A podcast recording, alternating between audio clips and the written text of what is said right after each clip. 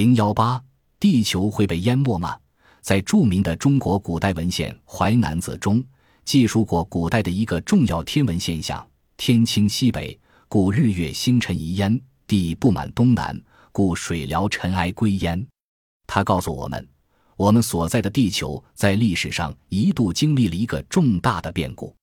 事后幸存下来的地球人那时发现，夜晚许多星辰同平时正常情况相比较。向西北方向发生了移位，感觉就像天空朝西北方向倒下去一样；而在相反的东南方向地平线上，也出现了许多平常见不到的新星，就如同是东南方的大地陷下去了一般。拨开语言的历史隔膜，我们能够感觉到这是典型的地轴由西北向东南方向偏移的现象。在本书《地球南北磁极互换之谜》一文中。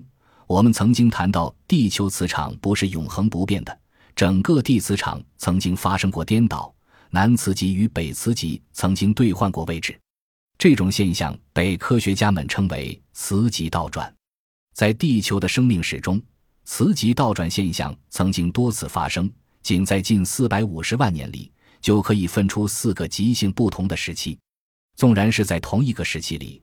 地磁场方向也发生过一些历时较短的极性变化，地球磁场的这种极性变化同样存在于更古老的年代里。从大约六亿年前的前寒武纪末期，到约五十四亿前的中寒武世，是反向磁性为主的时期；从中寒武世到约三十八亿年前的中泥盆世，是正向磁性为主的时期；中泥盆世到约零七亿年前的白垩纪末。又是以正向极性为主，白垩纪末至今，则是以反向极性为主。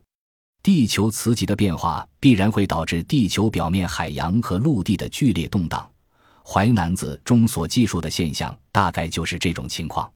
有专家认为，那是一颗行星与地球擦肩而过，或是地球在捕捉月球的过程中所产生的巨大作用力，使地球上的海水涌向陆地造成的动荡。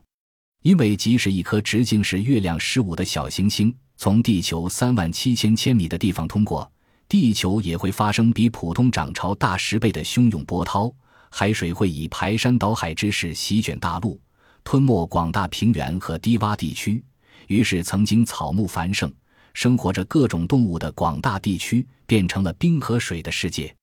在地球旋转轴发生移位时，地球运动的巨大力量。也引发了地壳的一些异动，导致地震、火山活动十分频繁。世界各地原始民族的许多传说也从另一方面证实了这一点。如传说中，古时候支撑大地的天柱突然倒塌了，大地的基础在颤动，天开始向西北倾倒，星辰都改变了各自的轨道。还有西方关于大西洲的沉没，中国传说中东海的五座仙山沉了两座等等。相似的技术也在《旧约创世纪》第七章中出现。旧约中有这么一段耳熟能详的文字：有一天，大渊的源泉都裂开了，天上的窗户也敞开了，连续四十昼夜，大雨降在地上，水势浩大，天上的高山都淹没了，地上的生灵都死尽，只有挪亚，因为事先得到耶和华的指点，造了方舟，求得生存。挪亚和方舟所在的畜类飞鸽就成了地球上的再造父母。类似的洪灾故事也出现在古代亚述人写的泥板上。这块泥板保存在亚述国王亚述巴尼帕一世的藏书楼内。他从公元前六六九公元前六百二十六统治亚述王国。一八七二年，一位英国考古学家发现了已成碎片的泥板，他重新拼合了泥板。并发现泥板上有着与《圣经》挪亚故事非常类似的部分内容，在已达五千年历史的古尔加美食史诗中，以及夏威夷人和中国人的传统故事中，这些故事内容都非常相似。因此，专家们认为，他们描述的是同一次洪水，而这次洪水在公元前五千年以前的某个时间曾淹没了整个世界。有些传说讲述到猛烈的暴风雨。被困在山峰上的船舶，被卷人大海的城市，以及逃到高山洞穴求生的人们，我们永远不会知道有关大洪水的任何细节。但看来好像是发生过一次巨大的自然灾难，或许是几次。古代人对灾难的记忆保存在他们的传说中，一直流传至今，成为今天我们文化和文学的组成部分。然而，科学家们经过考证发现，在地球史、人类史上，确实曾发生过全球性的洪水灾难。汹涌的洪水曾经猖狂地将大陆淹没，致使桑田沦为沧海。随着斗转星移，海水逐渐退去。沧海又复变为桑田，想象着那种天翻地覆的沧桑之变，人们不禁有些惧怕。于是，人们不禁会问：这种毁灭性的洪灾，海禁还会侵袭人类吗？据最新卫星图片显示，位于印度洋北部的马尔代夫共和国，有一个数平方公里的小岛悄然消失。对于由一千一百九十六个岛屿组成、平均海拔仅十二米的岛国来说，小岛的消失或许是一种不祥的预兆，科学家们立即想到，它可能与海平面上升有关，而海平面上升便意味着这个岛国将受到严重威胁。与此同时，科学家们也吃惊地发现，肥沃的尼罗河三角洲也在持续下沉。作为埃及的精粹之地，它的下沉立即惊动了埃及政府。经过实地考察。专家们一致认为，尼罗河三角洲的下沉是由多种因素造成的，但有一条重要原因就是与世界性的洋面上升有关。另一条消息似乎更让我们担忧。据中国科学院考证，中国大陆上的长江三角洲和珠江三角洲也正在不断下沉，并预计在未来的五十年内，珠江三角洲濒临的南海海平面将上升五十至七十厘米。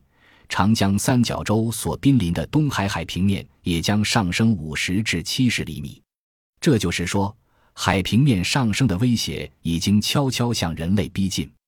在一九八九年十一月二十一日召开的拉美和加勒比气象及水文经济效益技术大会上，世界气象组织秘书长戈德温奥巴西指出，据世界各地一百七十个气象站关于地球大气污染的报告。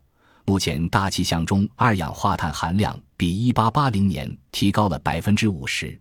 他估计到2020年，地球气温将经现在升高四摄氏度。倘若这个估计是正确的，那么到2050年，世界洋面将上升四十至一百四十厘米。假如世界洋面上升一米，将会出现什么情景呢？科学家告诉我们，到那时，不仅一些珊瑚岛国会遭受灭顶之灾。沿海一带地势平坦的三角洲与河口三角洲也会被海水吞没，诸如马绍尔群岛共和国、图瓦卢、瑙鲁共和国等岛国的公民将无立足之地，不得不背井离乡。埃及百分之十二至十五的耕地，孟加拉百分之十七的耕地将变成海滩。印度尼西亚、越南要完成大规模的居民迁移与安置工作。美国的陆地面积减少两万平方公里，损失约六千五百亿美元。这些消息听起来似乎有些骇人听闻。倘若地球上洪水再次泛滥，那么我们怎么办？目前人类还不能搬到别的星球上去，难道我们就束手待毙吗？其实，我们或许不必过于杞人忧天。就像与大海苦苦抗争的荷兰人。他们国土的二十三陆地是通过围的从大海中争夺来的。荷兰人是大海的朋友，也是大海的克星。居安思危，人是万物之灵。